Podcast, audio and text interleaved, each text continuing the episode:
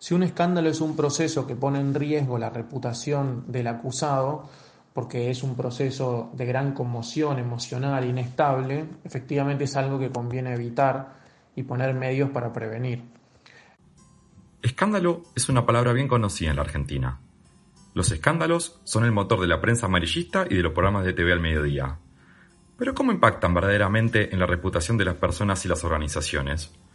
Hoy entrevistamos a Juan Pablo Canata, docente e investigador de la Universidad Austral, sobre los fenómenos que involucran escándalos, reputación y discursos públicos.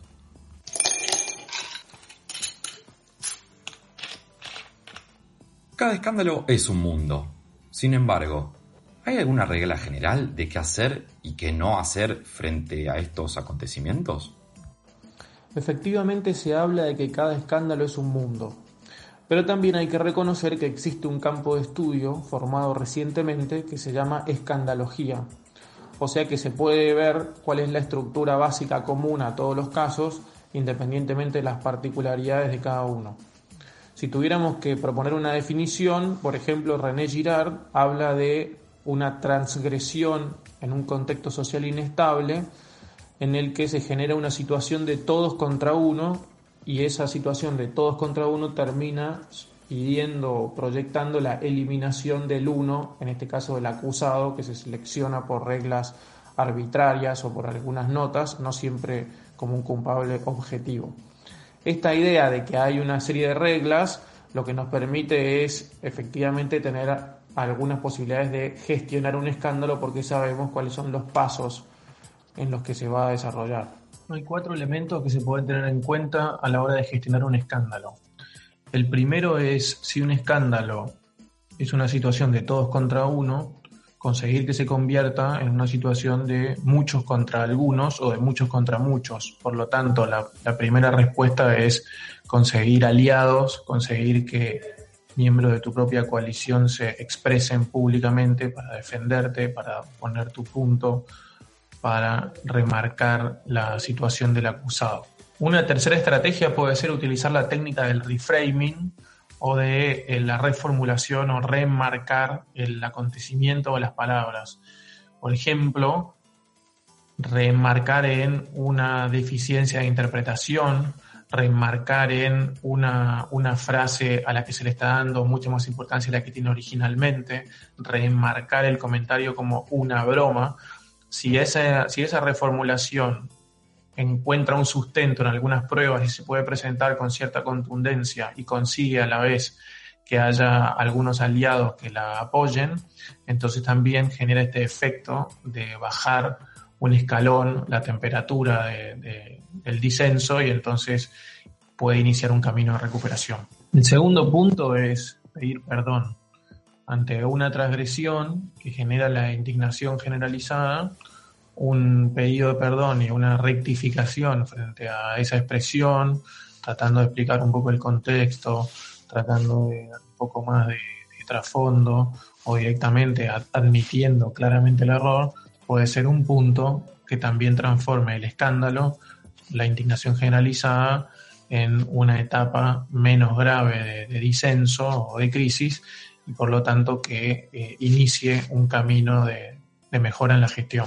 Finalmente, la última estrategia es el contraataque, que puede tener dos formas. Una es una declaración enfática de la inocencia y empezar a referir o enmarcar a los críticos o a los acusadores como detrás de una estrategia, de un gran error, de, un ataque intencional o malintencionado. Y la otra opción es simplemente el contraataque para tratar de desviar la atención y de emparejar podríamos decir así, la batalla retórica, que quede nuevamente en un muchos contra muchos y entonces se evita el escándalo, aunque se puede entrar en un proceso de, desgaste y de descrédito, pero que no pone en riesgo la estructura fundamental de relaciones sociales. La comunicación escandalosa ¿Es una apuesta del bien conocido a todo o nada? En los últimos años se ha desarrollado un concepto que algunos han llamado escándalo neopopulista, que es el uso de este proceso inestable de manera estratégica. Y esto es lo que se reconoce en algunos líderes, como por ejemplo Trump, también otros líderes de estilo populista en otros países y de otras perspectivas ideológicas, que lo que hacen es generar la conmoción proactivamente, sabiendo que ellos tienen un grupo de seguidores activados emocionalmente que se reafirma por este hecho escandaloso que generan. Por lo tanto, desde el punto de vista técnico, no sería propiamente un escándalo, porque como dijimos antes, el escándalo se configura objetivamente cuando es una situación de todos contra uno. Y el escándalo neopopulista lo que hace es afirmarse en una polarización social en el que es un grupo intenso contra otro grupo intenso. Hay un grupo intenso contrario que se enoja mucho a partir de este proceso de escandalización y que se activa y que pide la sanción, pero también hay un grupo propio que se activa positivamente. Desde el punto de vista sociopolítico es una dinámica muy negativa porque las polarizaciones no ayudan a generar consensos sociales y políticas públicas de largo plazo. La literatura recomienda, siempre que se pueda, tratar de evitar el escándalo. Trump, quien hoy ya es expresidente de los Estados Unidos, desafía esto y continuamente y abiertamente busca el escándalo. ¿Por qué? ¿Le funciona? El escándalo neopopulista funciona para Trump porque al generar esta conmoción pública por la transgresión de valores de el grupo adversario, activa emocionalmente al grupo propio. Y en esa efervescencia, activación emocional del grupo propio, puede hacer que algunos que estaban a favor del proyecto, pero no se manifestaban públicamente, empiecen a manifestarse y que a otros que estaban en los límites del proyecto se sientan interpelados por esa activación, como contagiados, hay una mímesis de grupo y se expanda por esa mímesis. El efecto de los escándalos neopopulistas se apoya sobre la polarización. Entonces, el atractivo que tiene es que hace crecer los dos polos.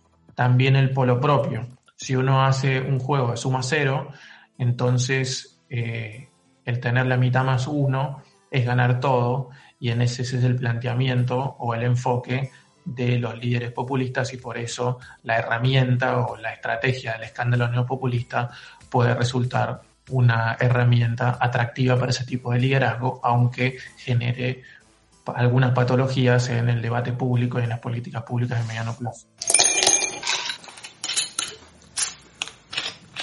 No olvides suscribirte y seguirnos en tu red social favorita. Nos encontrás en cualquiera de ellas como Fernet y Comunicación. Este es un podcast que hacemos con Francisco Moyano Larrazaba, Lautaro Díaz Mella. Yo soy Fede Pavón y nos encontramos en cualquier otro momento. Salud.